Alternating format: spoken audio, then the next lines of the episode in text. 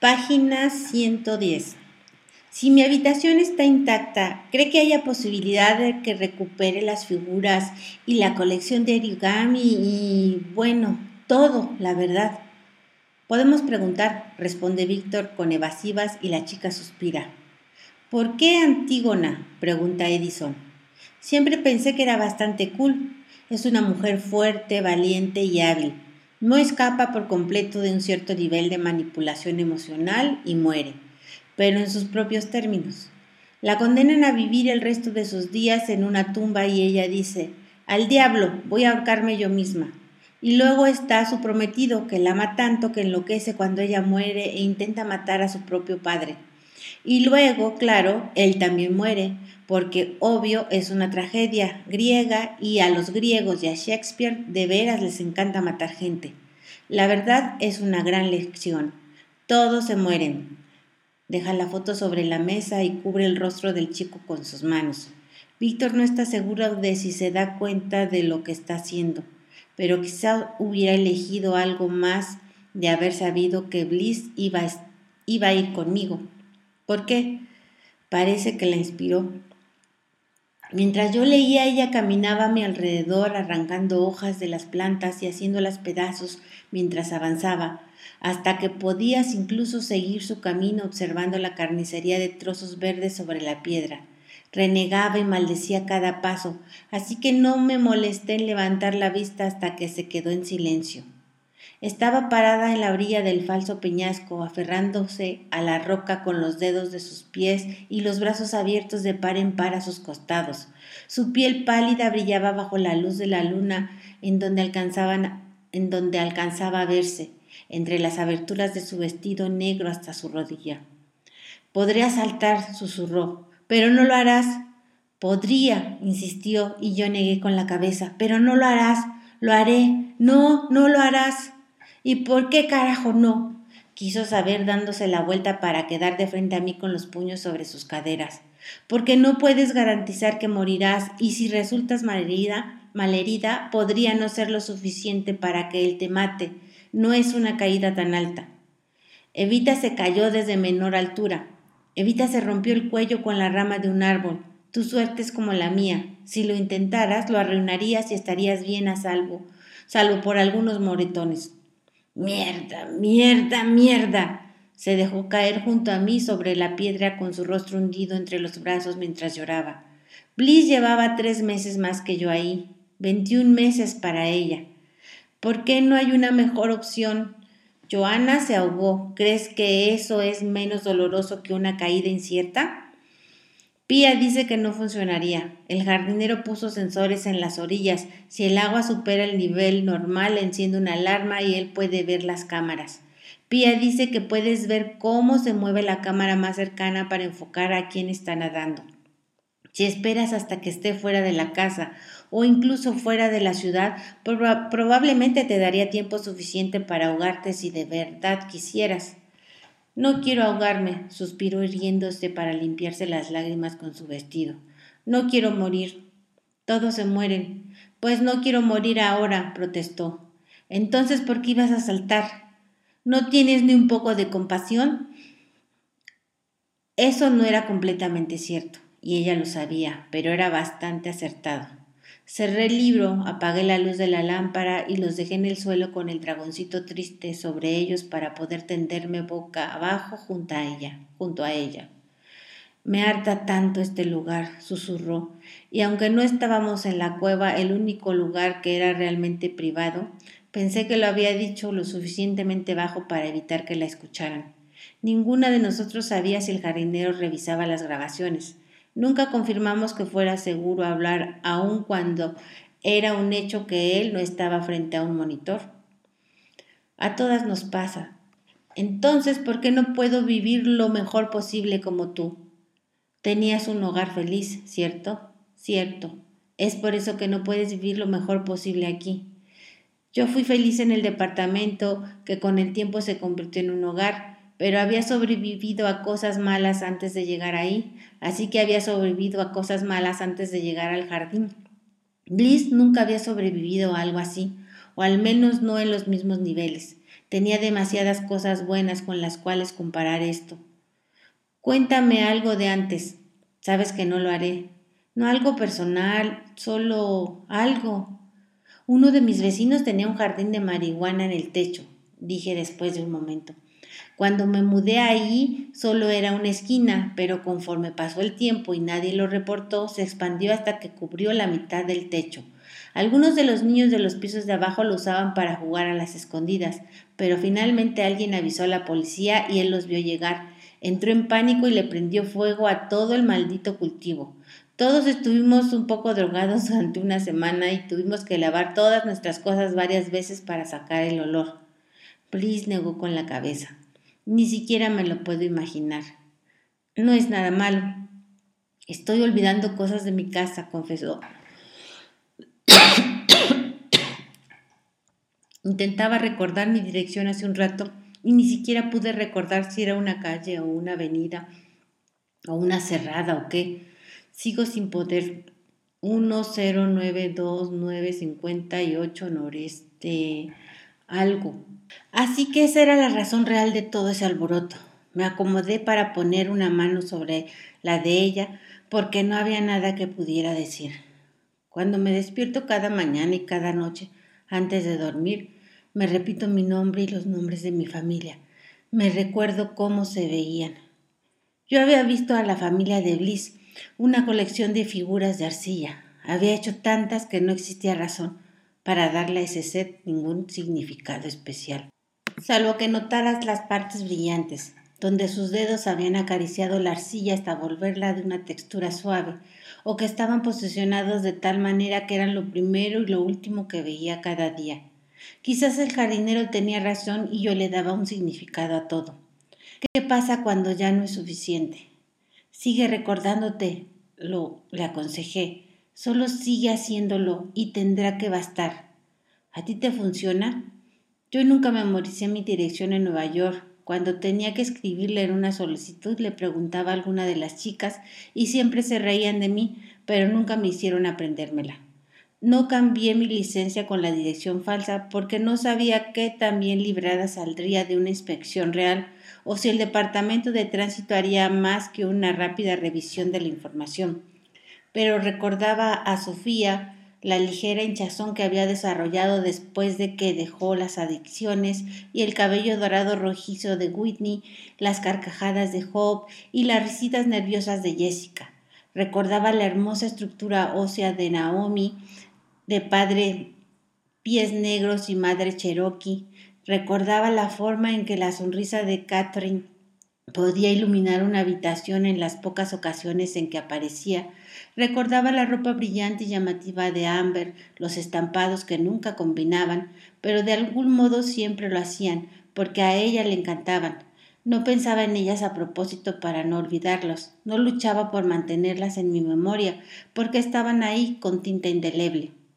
Con gusto hubiera olvidado los rostros de mi madre y de mi padre, los bodys elásticos de la abuela y a casi a todas las personas de antes de Nueva York, pero también los recordaba, y de forma borrosa, hasta recordaba a mis tías, tíos y primos, y cómo corríamos en juegos complicados que nunca entendí, y posábamos para fotos que nunca vi. Simplemente recordaba las cosas, recordaba a la gente, incluso cuando prefería no hacerlo.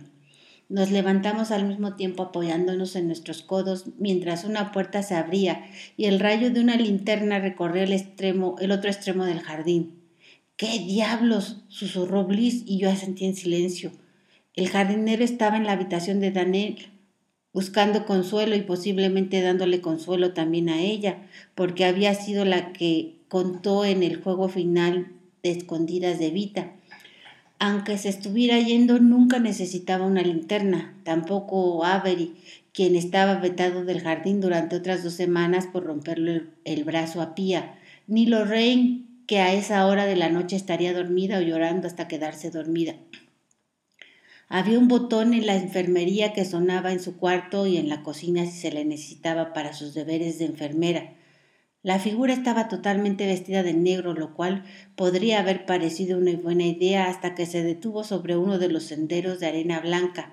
Avanzó con cuidado moviendo el haz de luz antes de dar cada paso, pero por su postura sabíamos que lo observaba todo con sorpresa.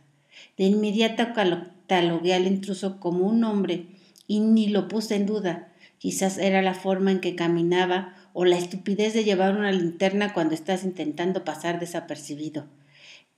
¿Qué crees que nos metería en más problemas? susurró Bliss junto a mi oído. Averiguar quién es o ignorarlo. Yo no tenía idea bastante certera de quién era el intruso, pero le había dicho al jardinero que no le contaría a nadie. No es que una promesa a un asesino serial tenga mucho peso, pero no importaba. Casi nunca hacía promesas simplemente porque luego me, sentía comprometida a mantenerlas. Pero, ¿qué diablos estaba haciendo el hijo menor del jardinero en el invernadero interior? ¿Y qué podía, debía significar para nosotras? La primera pregunta se respondió a sí misma casi en cuanto cruzó mi mente, porque era la misma razón por la que yo trepaba esos árboles casi cada tarde para ver un poco del mundo real que estaba en el exterior del cristal. En mi caso era curiosidad, entre otras cosas. En el suyo seguramente era solo curiosidad, sin más. La segunda pregunta. Había chicas que podrían morir si tomábamos la decisión equivocada. Si solo estaba en el jardín, podría estar bien, era un jardín privado, a quien le importaba. Pero si exploraba un poco los pasillos, quizá vería a las chicas muertas y llamaría a la policía, pero quizá no lo haría, y entonces Bliss y yo tendríamos que explicar por qué vimos a un intruso y no hicimos nada. Maldiciendo entre dientes me bajé de la roca y me agazapé en el suelo. Quédate aquí, vigílalo. ¿Y qué hago si, si hace algo? grita, y tú vas a ir con el jardinero para que él se encargue de esto. Negó con la cabeza, pero no intentó detenerme. Vi en sus ojos que ella también sabía que estábamos atrapadas. No podíamos arriesgar las vidas de todas por la esperanza de que este chico fuera mejor que el resto de su familia, y no sería la primera vez que viera al jardinero con alguien. Casi siempre él buscaba la privacidad de una habitación, pero de vez en cuando, bueno, como dije, era un hombre que solía controlarse muy bien hasta que no. Casi me arrastré por el camino al otro lado del peñasco, donde había una pendiente. Cuando llegué al suelo, la arena amortiguó mis pasos y moviéndome despacio pude meterme al río sin salpicar. Me lancé detrás de la cascada y fui con rapidez al pasillo hacia el cuarto de Daniel. El jardinero se había puesto los pantalones, pero no la camisa ni los zapatos, y estaba sentado en la orilla de la cama, pasando un cepillo entre los rizos caoba de Daniel hasta dejarlos tan esponjados como si tuviera la melena de un león alrededor de su cara. Daniel odiaba su fascinación con nuestro cabello más que cualquier cosa, porque hacía que el suyo se volviera imposible de manejar. Ambos levantaron la vista cuando entré al cuarto. La confusión de Daniel también se reflejaba en el rostro del jardinero, pero en él era casi ira. Lo siento, susurré, pero es importante. Daniel me miró con una ceja levantada. Cuando llegó al jardín cuatro años atrás, creyó que adular al jardinero le ayudaría a volver a casa, y como prueba de eso tenía unas alas tatuadas en su rostro, una máscara roja y púrpura. Con el paso de los años cambió de parecer Finalmente adoptó la corriente de pensamiento de déjalo hacer lo que quiera sin participar. Sabía que estaba haciéndome preguntas con la mirada, pero yo solo me encogí de hombros. Que se le dijera o no dependía mucho de lo que pasaría a continuación. Metiendo los pies en sus zapatos y tomando su camisa, el jardinero me siguió al pasillo. Eso. Hay alguien en el jardín, interrumpí en voz tan baja como pude. Creo que es su hijo menor. Abrió los ojos de par en par. ¿Dónde está? Estaba cerca del estanque cuando vine por usted. Se puso la camisa rápidamente y me hizo una señal para que la abotonara mientras él se pasaba la mano sobre el cabello para arreglar el desastre, pero no hacía mucho que pudiera hacer con el olorcito que se cargaba. Cuando se fue por el pasillo lo seguí. Después de todo no me dijo que no lo hiciera. Bueno, al menos no hasta que llegamos a una de las puertas y pudo ver por sí mismo al chico aún meciendo esa tonta lámpara.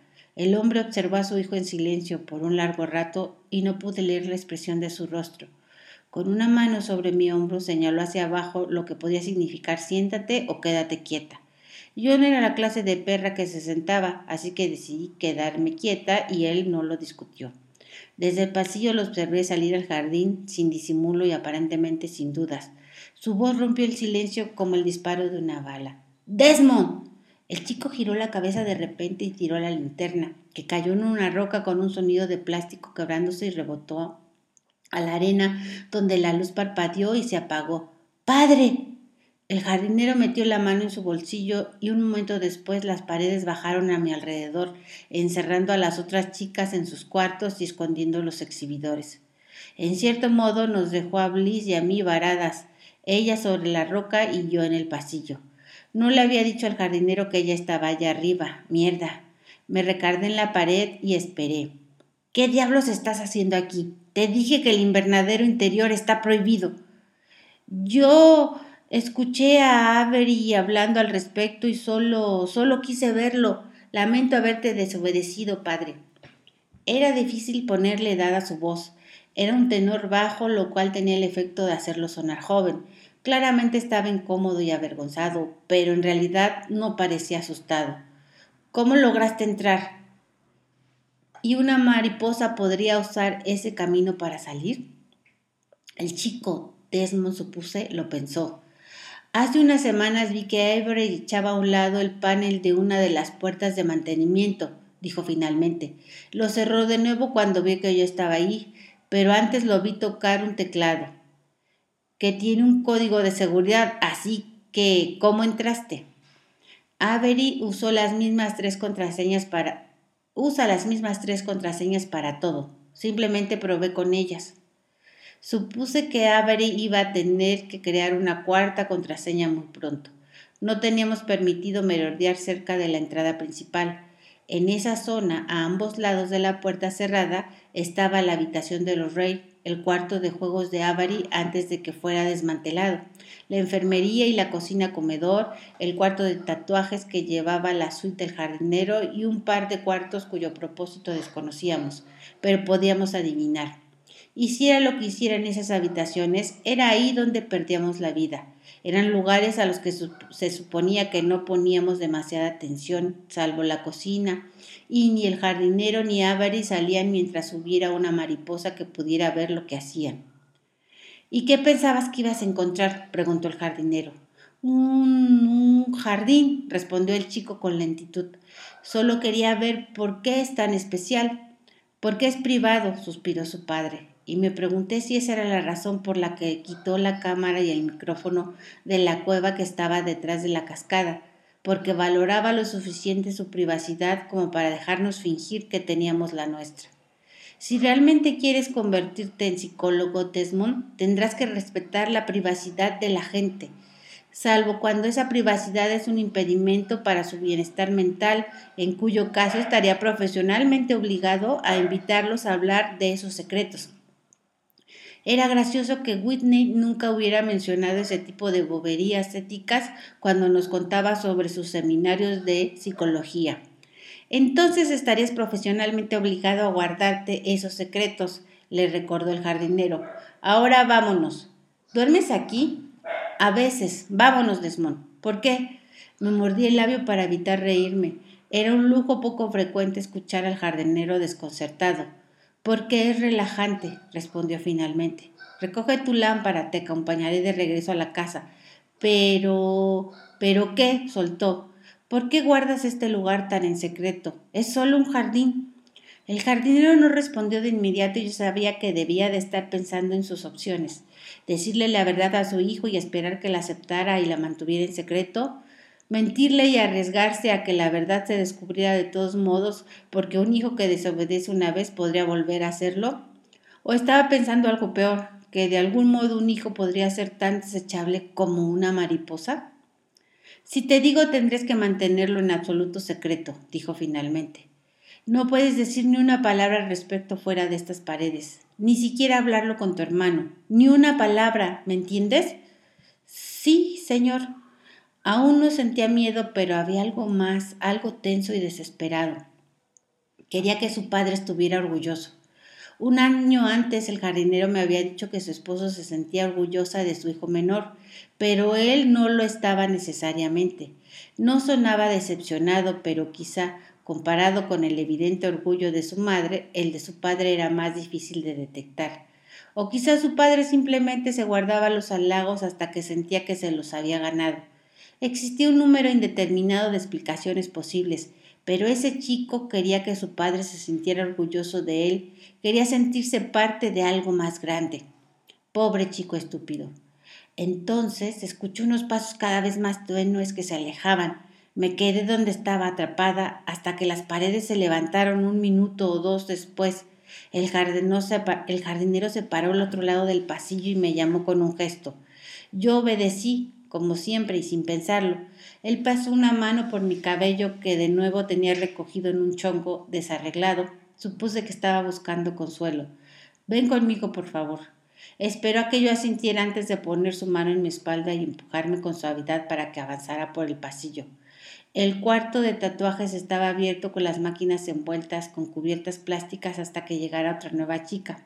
Una vez dentro sacó un pequeño control remoto negro de su bolsillo, presionó un botón y la puerta bajó detrás de nosotros. Al otro lado la puerta de su suite privada también estaba abierta.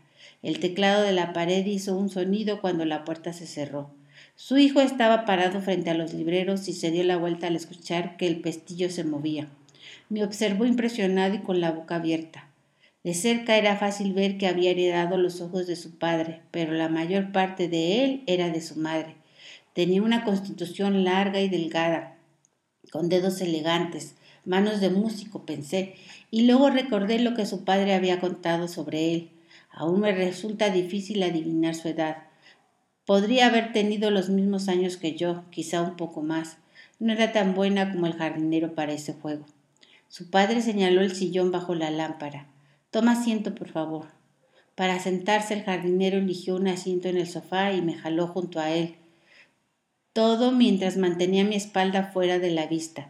Doblé mis piernas sobre el sofá, sobre el sofá y me recargué contra el respaldo, muy mullido, con mis manos entrelazadas sobre el regazo. Su hijo seguía de pie sin apartar los ojos de mí. Siéntate, Desmond. Las piernas se le doblaron y se desplomó sobre el sillón reclinable. Si yo hubiera soltado todas mis historias de terror ante ese chico estupefacto, ¿habría traído a la policía antes de que su padre le diera tiempo de matarme? ¿O él también mataría a su hijo para callarlo? La verdad es que el problema con los psicópatas es que nunca sabes dónde están sus límites. No fui capaz de decidir si valía la pena correr el riesgo, y al final lo que me detuvo fue pensar en las otras chicas. Todo el aire del jardín venía de un sistema central, lo único que tenía que hacer el jardinero para matar a toda la parvada era poner pesticida o algo en el aire. Después de todo, debía de tener todo tipo de químicos guardados para el mantenimiento del invernadero. Maya, este es Desmond. Estudia el tercer año de la Universidad de Washington. Eso explicaba por qué solo caminaba con sus padres los fines de semana. Desmond, esta es Maya. Ella vive en el jardín interior.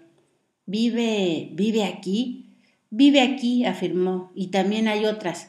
El jardinero se recorrió hacia adelante en el sofá y sus manos descansaban relajadas entre sus rodillas. Tu hermano y yo las rescatamos de las calles y las trajimos aquí para que tengan una vida mejor. Las alimentamos, las vestimos y las cuidamos. Muy pocas éramos de la calle y en ningún sentido nos rescataron de nada, pero desde cierta perspectiva el resto podía ser verdad. De cualquier forma, nunca parecía que el jardinero se considerara un villano. Tu madre no sabe sobre esto ni puede saberlo. La responsabilidad de cuidar a tantas personas sería demasiado trabajo para su corazón. Sonaba tan definitivo, tan sincero, y realmente vi que su hijo lo creía. El alivio recorrió su cara, llevándose el gesto de horror que le había provocado la idea de que su padre tuviera un harén para su propio placer. Pobre chico estúpido. Ya se enteraría. La primera vez que escuchara a una chica llorando, la primera vez que viera las alas de alguien, la primera vez que subieran las paredes y le mostraran a todas esas chicas en el cristal, en cristal y resina, ya se enteraría. En ese momento se lo tragó todo. Para cuando se enterara, estaría demasiado involucrado como para hacer lo correcto nos quedamos juntos en esa habitación durante casi una hora mientras el jardinero le explicaba su versión de las cosas, mirándome ocasionalmente para que asintiera y sonriera. Así lo hice, con el estómago revuelto, pero al igual que Bliss no quería morir todavía. No tenía la esperanza que le había enseñado su madre a Joana, pero sí me quedaban unos cuantos años más por delante. Los quería, aunque fuera de esa manera. Había tenido demasiadas oportunidades para abandonarme, para abandonar, para rendirme, y había seguido adelante. Si no hubiera sucumbido al suicidio, no iba a caminar hacia mi muerte como si nada. Finalmente el jardinero revisó su reloj.